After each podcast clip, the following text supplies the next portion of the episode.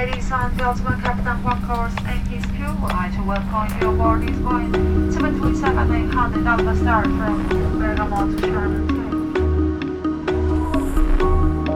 Christian, du bist Sharm el-Sheikh in Ägypten. Dort soll einmal mehr die Welt gerettet werden oder das Klima. Man probiert es. Hey, aber 40'000 Leute sind jetzt mit dem Flug angeflogen. Du bist einer davon und berichtest da für SRF. Ja, also ehrlich gesagt, ich habe recht lange überlegt, ob ich wirklich auch noch soll gehen ob sich das wirklich lohnt.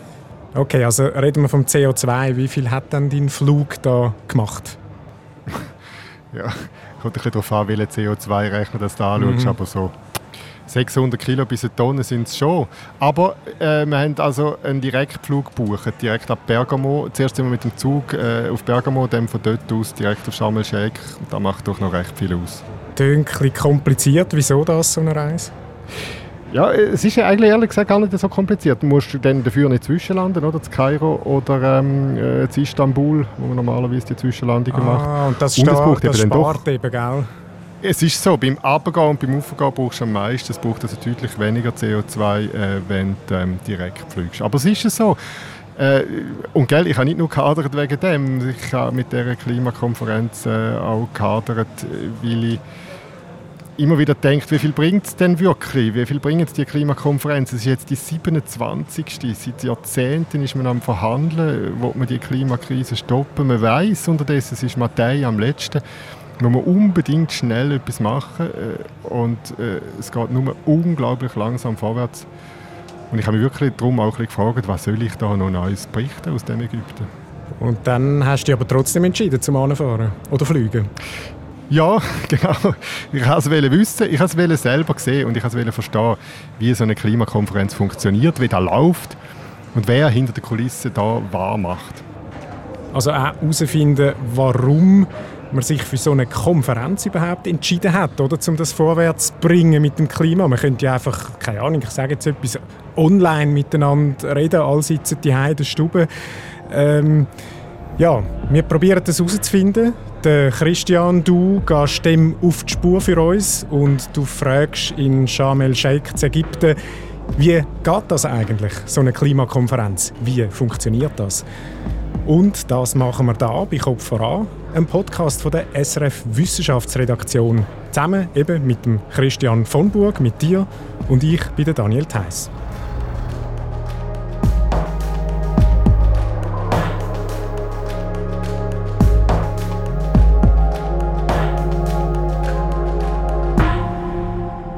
Ja, also Christian, bei dir ist recht etwas los im Hintergrund, das höre ich. Wo bist du denn jetzt gerade? Ja, ich bin im Medienzentrum, es ist riesengroß, äh, äh, wirklich hunderte von Leuten hocken da. Es ist eigentlich ruhiger als äh, jetzt noch die letzten Tage. Die letzten Tage sind die grossen Staatsoberhäupter da gewesen. Da ist noch mehr gelaufen. Äh, links von mir hockt mein Kollege Klaus Ammann aus der Wirtschaftsredaktion. Gegenüber sind äh, Portugiesen, hinten dran Kollegen aus Nigeria. Es ist recht Rambazamba, aber mit dem Kopfhörer geht es zum Arbeiten. Okay, genau. Wir sind jetzt da verbunden oder, über eine Spezialverbindung, die wir haben, da direkt ins Studio. Und du sitzt jetzt eben dort in dem äh, Medienzentrum, machst deine Beiträge fürs Echo der Zeit und alle anderen Radiosendungen und fürs Fernsehen. Das machst du jetzt alles dort? Genau. Also nur für den Auftritt vom Fernsehen muss man jemand anders da habe ich, wenn ich es am Montag äh, gemacht, dort gibt es die sogenannten Stand-up-Positions, also dort, wo man muss stehen, wo es eine Kamera hat, die mhm. dann direkt übermittelt. Und das ist eine rechte Sache. Das ist riesengroß da, bis ich da gefunden habe. Ich habe wirklich fast eine Stunde gesucht auf dem riesigen Gelände und habe es dann nicht gefunden, zuerst äh, am Nachmittag, wo ich dachte, jetzt gehe ich mal schnell schauen. Äh, eine riesige Komödie. Es ist ähm, wirklich ähm, riesig, äh, unübersichtlich. Langsam kenne ich mich einigermaßen aus. Okay, du hast eine Stunde deine Kamera-Crew gesucht, sehr schön. So ist äh, und ich nehme an, hast du wahrscheinlich auf dem Weg auch ganzen Haufen Sicherheitsschleusen und vielleicht, ich weiß nicht, hast du noch Stachelträte überklettern? Nein, keine Ahnung. Äh, wie ist denn das mit der Kontrolle dort unten? Ja, es ist äh, sehr, sehr gut bewacht, aber ähm, die äh, Sicherheitschecks sind sehr effizient. Good morning. Schon am Anfang musst äh, du Metalldetektoren kannst du vorstellen und äh, hast dein Badge mit dem Code drauf, wo jedes Mal gescannt wird, wenn du reingehst, wenn du rausgehst. Rundum äh, hat es natürlich Militär, Soldaten mit Waffen im Anschlag. Das sieht recht martialisch aus. Noch weiter rum dann äh, ist Wüste, oder? Äh, hast äh, dann immer wieder einzelne Leute, die rumstehen, äh, Flugzeuge, die fliegen, ständig auch Flugzeuge, die oben durchkommen, mit allen Leuten, die ankommen und die wieder gehen.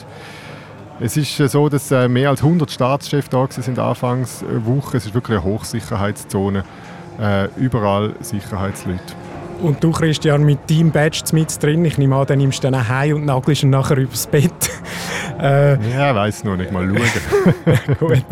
Also eben, du hast beschrieben, rundum ist Wüste um das Konferenzzentrum. Ich stelle mir das irgendwie noch speziell vor, oder? Also, Sharm el-Sheikh ist ja eine Touristenhochburg zum Tauchen und Baden und jetzt wimmelt es dort plötzlich so von internationalen Staatschefs, von Klimaverhandlern. Also ja, ich weiß nicht, so Typen im Anzug, Frauen im Döpies, stelle ich mir vor, und dann nebendran die Leute in der Badhose. Ja, es ist so. Es ist wirklich recht schräg, vor allem im Hotel, im Hotel, im Morgenbuffet am Morgen äh, hat man viele Gäste, zum Beispiel aus Russland, die da noch willkommen sind. Viele Italiener hat es auch. Die sind äh, unterwegs in, in Badelatschen. Äh, mit der ganzen Familie sind die äh, da. Nebendran die Leute von der Klimakonferenz mit ihren Badges und ihren Laptops, die schon am Diskutieren sind. Sehr komische Mischung.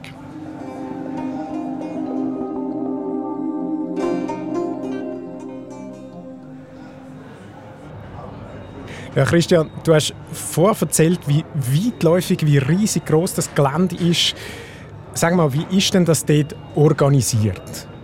Es ist wirklich ein riesiges Gelände. Ich schätze etwa einen Kilometer auf einen Kilometer. Und wenn man draußen rumläuft zwischen den Gebäuden, dann hört man Stimmen von überall, von der ganzen Welt.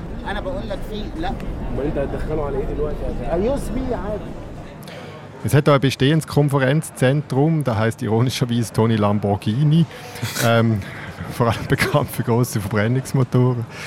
Ähm, und dann sind rundum riesige äh, Hallen aufgebaut worden, so wie stabile Festzelte mit riesigen Klimaanlagen außen dran. Ich früher jetzt da rein, ich musste den Fasi anlegen. Ja komm, wie kalt ist es ich, weiß es nicht genau. Es ist, äh, sagen jetzt etwa gefühlte 15 Grad. Draußen sind es fast 30.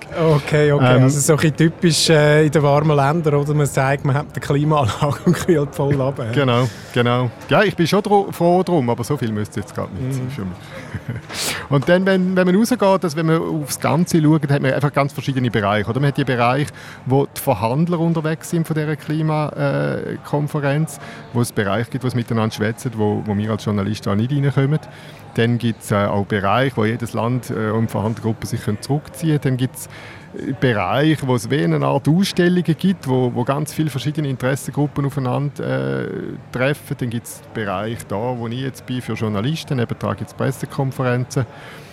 Und so äh, ist das Gelände äh, unterteilt in ganz viele unterschiedliche Arten und je nachdem, was man will, muss man wieder jemand anders stehen. This is a difficult subject area. It's been floating for 30 plus years. So that the fact that it is there as a, as a substantive agenda item, I believe bodes well. What I would encourage and what I would hope is that parties continue in that spirit of, of finding common areas Ja gut, eben, dann gibt es Verhandlungen, eben wohl in dem innersten Kreis. Und wie läuft denn das eigentlich ab? Also vielleicht so vom Ablauf her, wenn man auf, auf die zwei Wochen schaut, da sind äh, das erste Mal äh, Staatsoberhäupter da, die einheizen, die erzählen, wie sie das Klima schützen wollen. I will be honest, there are still many who do not take the climate agenda seriously. And not only in politics, but also in big business. Da, da zum Beispiel ist der Volodymyr Zelensky Er ist nicht selber da, er ist zugeschaltet worden. Da einmal mehr flammende Rede gehalten, so wie alle eigentlich da äh, ziemlich rhetorisch tief äh, in die Trickkisten hineinlangen und ähm, erzählen, wie ernst das ist mit dem Klimaschutz. Wenn den Staatsoberhäupter nachher ihren Speech gehalten haben, äh, packen sie wieder zusammen und dann fangen die Verhandlungen erst richtig an. Ah, okay, also knüllen sich dann die Unterhändler quasi so richtig rein nachher. Genau. Genau, da zieht sich über zwei Wochen rein ungefähr, da wird gefeilscht und gemacht und du am Schluss gibt es einen Endspurt, spitzt sich alles zu, versucht Einigungen äh, zu finden. Es wird dann meistens später, als man denkt, eigentlich wäre es am Freitag fertig, meistens ist es dann erst Samstag, hat mir Kollegen gesagt. Ähm, so läuft da jemand ab. Ja, eben, du hast gesagt, Staatsoberhäupter reden miteinander. Also, aber wer verhandelt denn eigentlich mit wem? Also sitzt denn da unser Bundesrat äh, Ignazio Cassis da und redet dann mit den beiden nebendran? Oder also wie muss ich mir das vorstellen? Es kann schon zu einzelnen Treffen kommen, je nachdem. Aber eben das Verhandeln selber, das ist zwischen den Delegationen der einzelnen Länder. Ähm, und die sind, die, äh, fast 200 Länder sind aufgeteilt in Untergruppen. Da gibt es zum Beispiel eine Gruppe der grossen Schwellenländer. Die wollen ähm, äh, aufholen in der Entwicklung. Die wollen jetzt auch noch äh, ihren Anteil haben, wollen auch noch können Erdöl verbrennen und sich weiterentwickeln. Da gibt es auf der anderen Seite zum Beispiel die progressiven lateinamerikanischen Staaten, die wollen viel Klimaschutz. Dann wiederum die arabischen Länder haben überhaupt kein Interesse, die Erdölproduktion einzuschränken, weil sie von dem leben. Auf der anderen Seite die kleinen Inselstaaten, die sagen, sofort weg vom Öl, von Gas und Kohle, sonst versinken wir im Meer. Du merkst, die Interessen gehen total auseinander. Ja, und eben, wie du erzählst, auch ein jetzt so ein bündelt nach Interessengruppen, dann tun sich die zusammen. Das ist so, ja. Es gibt dann zum Teil auch noch komische Gruppen, wie die von der Schweiz. Das ist historisch so entstanden, schon vor ein paar Jahren. Die Schweiz ist zusammen, äh, weil sie nicht in der EU ist, mit Ländern wie Georgien, Mexiko, Korea, Liechtenstein, also zum Teil ganz kleine, zum Teil ganz große, wichtige, weniger wichtige Länder, sehr spezielle Gruppe. Gut, also das heisst eben, die Staatsoberhäupter kommen, äh, schwingen die grossen Reden, sage ich jetzt mal plakativ, nachher geht es in Knochenarbeit, in die Gruppen mit den Unterhändlern und über was reden denn die genau, jetzt da, die verschiedenen Gruppen? Das Klimathema ist riesig und auch was da verhandelt wird, ist äh, fast nicht überblickbar. Es gibt die verschiedensten Themen, es gibt äh, verschiedenste Traktanten, Arbeitspäckchen, wenn man so will, die sind alle schon weit im Voraus bestimmt. Ein Teil äh, wird auch da noch neu generiert. Um die wichtigsten vielleicht nennen, äh, klar, die Reduktion der Treibhausgase, die steht im Vordergrund im Prinzip. Da gibt es Arbeitsprogramme äh, jetzt, um die Emissionen stärker zu senken, vor allem stärker als die einzelnen Staaten versprochen haben. Dort unterfällt dann auch der Ausstieg äh, aus der Kohle, den man machen will. Das ist jetzt wieder in Frage gestellt mit der jetzigen Energiesituation, mhm. eben kurzfristig. Auch der Methanausstoß ist bei der letzten Klimakonferenz in Glasgow ein großes Thema gewesen. Da muss man jetzt wieder schauen, wie weit steht es da mit diesen Versprechen.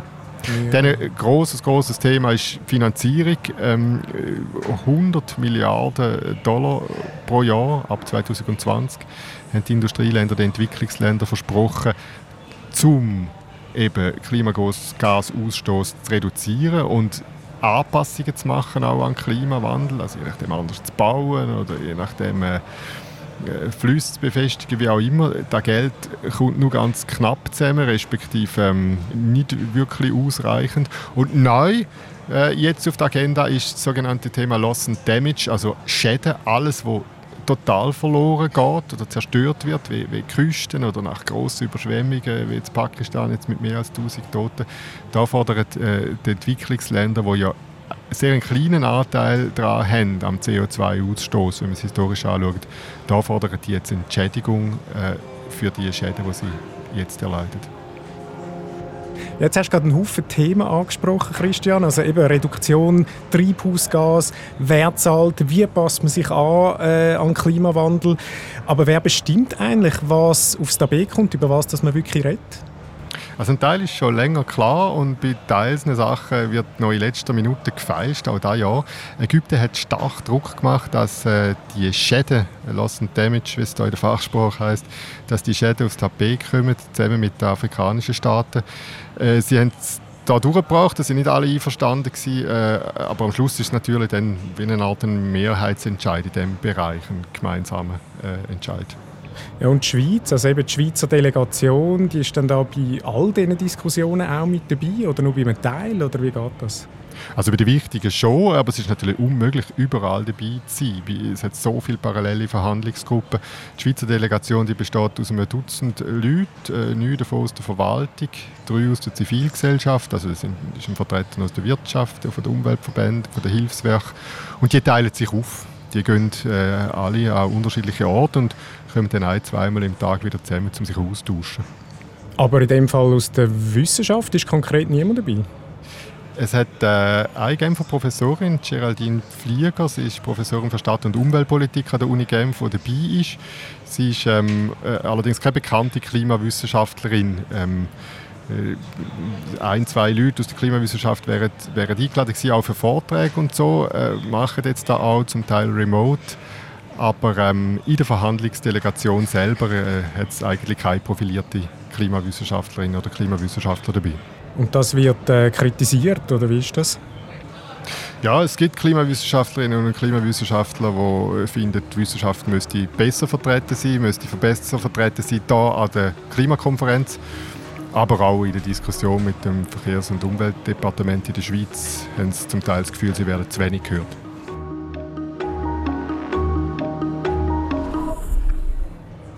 Zurück jetzt zu den Verhandlungen, die stattfinden. Was ist denn da eigentlich die Position von der Schweiz? Also der Chefunterhändler, der Franz Perret, hat es uns so erklärt, ähm, drei Punkte würde ich sagen, 1,5 Grad Ziel nicht aus den Augen verlieren. Ähm, Finanzierung wäre ein wichtiger Punkt. Die Schweiz sagt dort, ähm, 600 Millionen ist ein fairer Beitrag. Jetzt kommt es darauf an, wie man das berechnet. Das sehen nicht alle so. Äh, wenn man, äh, da wird so berechnet äh, anhand von unserer Wirtschaftsleistung und von unserem CO2-Ausstoß, wie viel wir in den Topf zahlen, wo dann an die Entwicklungsländer geht. Allerdings ist es so, beim CO2-Ausstoß, äh, in der Schweiz da eingerechnet ist, da geht es nur um den CO2-Ausstoß, den wir bei uns haben. Wenn man den CO2-Ausstoß noch einrechnet, den wir im Ausland verursachen, also einfach durch alle Konsumgüter, die wir importieren, Auto, Essen oder Erdöl und so weiter, dann wäre es noch zweimal mehr. Also so argumentiert, müsste man noch viel mehr in den Topf zahlen. Mhm. Und dann geht es natürlich jetzt auch um die Schäden. Dort sagt die Schweiz, ähm, wir sind bereit, etwas zu zahlen. Es ist richtig, die Diskussion zu führen. Aber die große Frage wird natürlich sein, wer soll denn alles zahlen für die Schäden? Wer soll und wer soll das Geld bekommen? Oder? Ich sage jetzt zum Beispiel China ähm, oder Saudi-Arabien, wo traditionell auch noch zu den Empfängerländern gehören. China ist unterdessen ähm, mit Abstand der größte Emittent von Treibhausgas. Saudi-Arabien ist ein sehr reiches Land. Also da stellt sich äh, wirklich die Frage, wer soll in den Topf einzahlen und wer soll überkommen. Das wird sehr schwierige Diskussionen geben. Ja, das tönt dann auch. Ähm, aber eben, gell, jetzt sind ungefähr 40'000 Leute an dieser Klimakonferenz. Und ja, es ist ein neuer, es ist ein neuer Rekord. Neuer Rekord, okay, wow.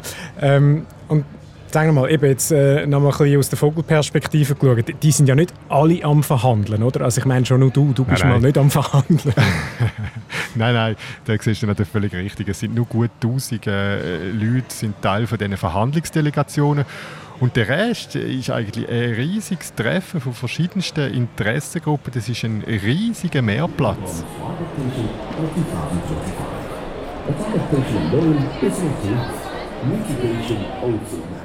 Ich höre es, da wird angepriesen. Äh, kann ich mir das ein bisschen vorstellen wie früher an der Züspa oder an der Olma jetzt?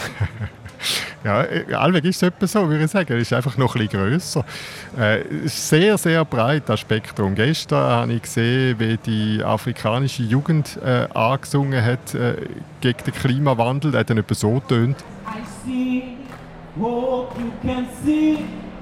I see, why can't you see? I see, hope you can see, the climate's changing. Also sie sind äh, auf der einen Seite am Singen, auf der anderen Seite versucht äh, Norwegen Windräder zu verkaufen. Es geht um Klimagerechtigkeit äh, gegenüber den Entwicklungsländern bis zu äh, Werbung für sauberes Erdöl. Okay, Norwegen verkauft Windräder und Öl und Gas gleichzeitig. Und eben Erdöl, sagst du, Christian, wie passt denn das zu einer Klimakonferenz? Die Erdöl-Leute quasi dort an dem Marktplatz? Ja, es passt natürlich eigentlich überhaupt nicht, oder? Aber es ist so, dass halt einfach äh, die Meinungen respektive äh, die Interessen sehr stark auseinandergehen. Also ich bin gestern konkret am riesigen Stand von Saudi-Arabien mit einer großen Präsentation, wo äh, zum Inhalt hat, warum ihres Öl sehr viel grüner ist als das Öl aus den USA und aus Kanada. Und das ist nicht total falsch, weil die Förderung äh, in Saudi-Arabien ist einfacher. Das heißt, dort bei der Förderung wird weniger CO2 verbraucht. Aber nachher beim, beim Ausstoß, also wenn das Erdöl braucht und verbrennt wird, dann ist es natürlich genau gleich, egal ob jetzt da aus den USA oder aus Saudi-Arabien kommt. Okay, aber doch ein bisschen, man probiert zu machen, gutes Erdöl und böses Erdöl oder ein bisschen genau. eher schlechtes Erdöl, ja, ist noch interessant. Das ist ein Greenwashing am Schluss, mhm. oder? wenn man dann sagt, wir haben, wir haben eigentlich gutes Erdöl. Ja.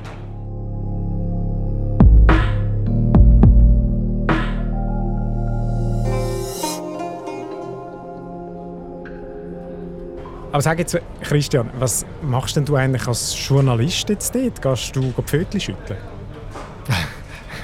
Ja, gehen Viertel schütteln, gehen Leute treffen. Äh, Bundespräsident Gassis zum Beispiel ist da. Ja, ja. Dem haben wir zugelassen, äh, haben wir interviewt. Dann treffen wir natürlich regelmäßig Verhandlungsführer von der Schweiz. Äh, wir hören den Reden zu, äh, geht nie allen, es ist jetzt so viel jetzt von den Staatsoberhäuptern die letzten Tage. Dann treffen wir Leute von den Niederregierungsorganisationen für Gespräche. Ähm, ich bin ziemlich am Umrennen, vom Morgen früh bis am Abend spät. Und ähm, dann sind wir zum Teil äh, jetzt die nächsten Tage dann auch noch unterwegs auf, auf Reportagen. Umrennen, unterwegs sagst, wie bist denn du konkret unterwegs da in Sharm el-Sheikh? Es ist sehr unterschiedlich. Äh, manchmal mit dem Bus, manchmal mit dem Taxi, aber ganz Neuem haben wir jetzt auch Velo. das ist nicht wahr. ja, wir sind ehrlich gesagt ziemliche Exoten. Es ist, es ist recht eine schräge Geschichte. Es hat bei uns vor dem ähm, Hotel hat's, äh, Velo gehabt, wo wir gefragt haben, ob wir die können nehmen können einfach grinsen und hat gesagt, ja, ja, machen nur. Es fährt niemand. Fährt fährt niemand, oder? Ja, ja, kann man vorstellen. Der Ägypter findet es ziemlich schräg. Als wir losgefahren sind, ist es genau 100 Meter gegangen, da ist mein Wechsler kaputt gegangen. Dann sind wir wieder zurückgefahren, dann ist äh, am Klaus sein Pneu Platz mit einem lauten Knall. Es ist, es ist unglaublich. Und dann haben wir, aber gestern Abend haben wir dann äh, äh zwei Velo ausgelehnt bekommen von der Schweizer Verhandlungsdelegation. Und mit denen sind wir jetzt unterwegs gewesen, heute Morgen hier angefahren und äh, wieder die große Attraktion gewesen. Es sind nur die Schweizer und Holländer, die hier Velo fahren. Alle anderen sind mit dem Auto unterwegs oder mit dem Bus. Okay, sehr schön. Gut, eben mit dem Velo, da ist man ein bisschen langsamer unterwegs als die anderen, die einem vorbeifräsen in der Limousine. Stichwort langsam. Sag mal Christian, warum geht denn eigentlich alles so langsam?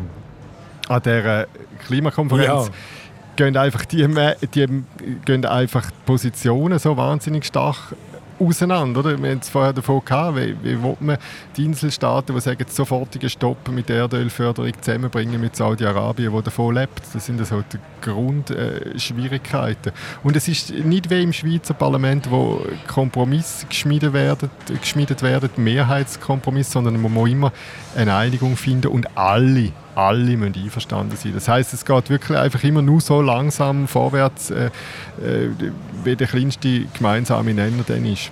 Und dann jetzt noch mehr Problem. Die Länder müssen ja dann versprechen, wie sie CO2 einsparen und halten sich dabei nicht einmal an die eigenen Ziele, auch die Schweiz nicht übrigens. Weil Klimapolitik am Schluss, die wird in den Ländern gemacht. Äh, auch bei uns ist das CO2-Gesetz gescheitert. Die Mehrheit hat das nicht wollen. Und eine Verhandlungsdelegation, auch die von der Schweiz, die kann da nicht einfach irgendwelche Vorschläge machen. Der Bundesrat hat Vorgaben gemacht, was sozusagen im Rahmen des politisch Möglichen äh, überhaupt eben möglich ist. Und ähm, dass nicht einmal das Ziel, wo man sich selber setzt, eingehalten werden, äh, das äh, hat sehr viele Klimaforscherinnen und Klimaforscher konsterniert. Ich habe im Vorfeld von der Konferenz mit äh, Sonja Seneviratne von der ETH Zürich darüber geredet. Und sie hat mir gesagt, ich glaube, das ist ein von den größten Problemen, auch etwas, das ich nicht verstehen kann, weil man weiß, bei anderen internationalen Verhandlungen, da gibt es schon Abkommen, die sind verpflichtend für die Länder. Und dann ist schon die Frage, warum ist es gerade im Klimabereich nicht verpflichtend? Ja, eben, warum ist es das nicht? Warum ist es nicht verpflichtend? Es ist einfach so, dass sich die Länder äh, da wiederum nicht haben können darauf einigen, dass es soll verpflichtend sein. Äh, große, wichtige Emittenten wie die USA, China oder Indien hätten einfach nicht mehr mitgemacht bei dem Prozess. Und, und die müssen dabei sein, sonst geht es nicht. Ähm, eine andere Alternative ist, und die versuchen wir zum Teil, dass ein paar vorausgehen und mehr machen. Auch die Schweiz wird da eigentlich dabei sein, in diesen sogenannten Klimaclubs. Ich habe mit dem Chefunterhändler von der Schweiz, mit dem Franz Perre, darüber geredet und er findet, das sei eigentlich eine gute Sache. Aber Gleichzeitig ist natürlich immer das Problem, dass beim Klimawandel die Länder nur bereit sind, einschneidende Maßnahmen zu ergreifen, wenn sie wissen, dass ihre Konkurrenten auf dem Markt diese Maßnahmen auch ergreifen. Und das macht das Ganze schwierig. Und deswegen wird am Schluss wird es immer notwendig sein, dass grundsätzlich alle Länder mit eingebunden werden. Das macht natürlich schon Sinn, äh, dass die Großen mit dabei sind äh, und alle mit eingebunden werden. Das ist wirtschaftlich ein Problem, wenn die einen Erdöl können weiter verbrennen und so äh, günstiger produzieren als die nebendran, wo sich Mühe geben und versuchen mit anderen Energien auszukommen. Was möglich ist, aber am Anfang zum Teil einfach mehr kostet. Ähm, das sind die Probleme, wo die ganze Konferenz drin steckt und die lassen sich leider einfach nicht so schnell lösen.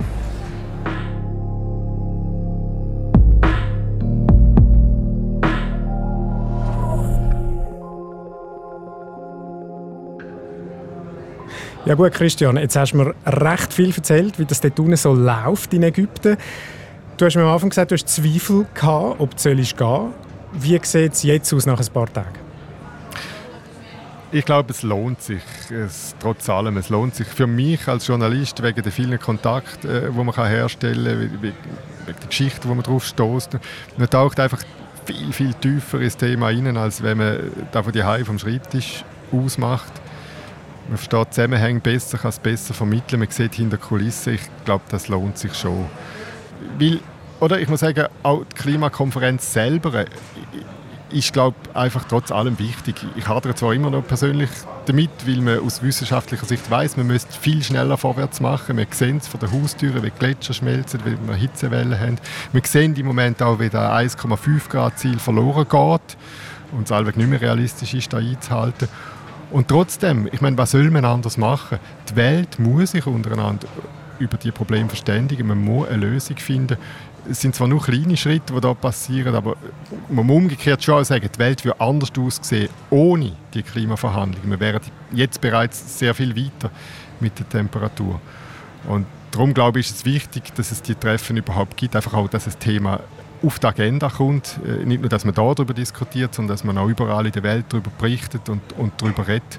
Neben dem Ukraine-Krieg, neben der Energiekrise, wo jetzt Themen sind, die äh, dominieren du merkst es, ich bin, bin, nach wie vor nicht wirklich total begeistert von dieser Klimakonferenz, aber im Moment einigermaßen versöhnt. Hey, super, merci fürs Erzählen, Christian. War interessant, einen kleinen Einblick zu bekommen, wie das dort unten so abgeht. Merci vielmals. So, und das war für den Moment aus Sharm el-Sheikh mit dem Christian von Burg. Autor dieser Folge war er, der Christian von Burg, und an der Technik der Chris Weber. Sounddesign ist von Lukas Fretz und Produzentin ist Diren Dietschi. Und es kommt nochmal ein Name, nämlich meine, Daniel Theiss. Bis gleich bei uns bei Kopf voran oder immer auch im SRF Wissenschaftsmagazin, natürlich auch als Podcast.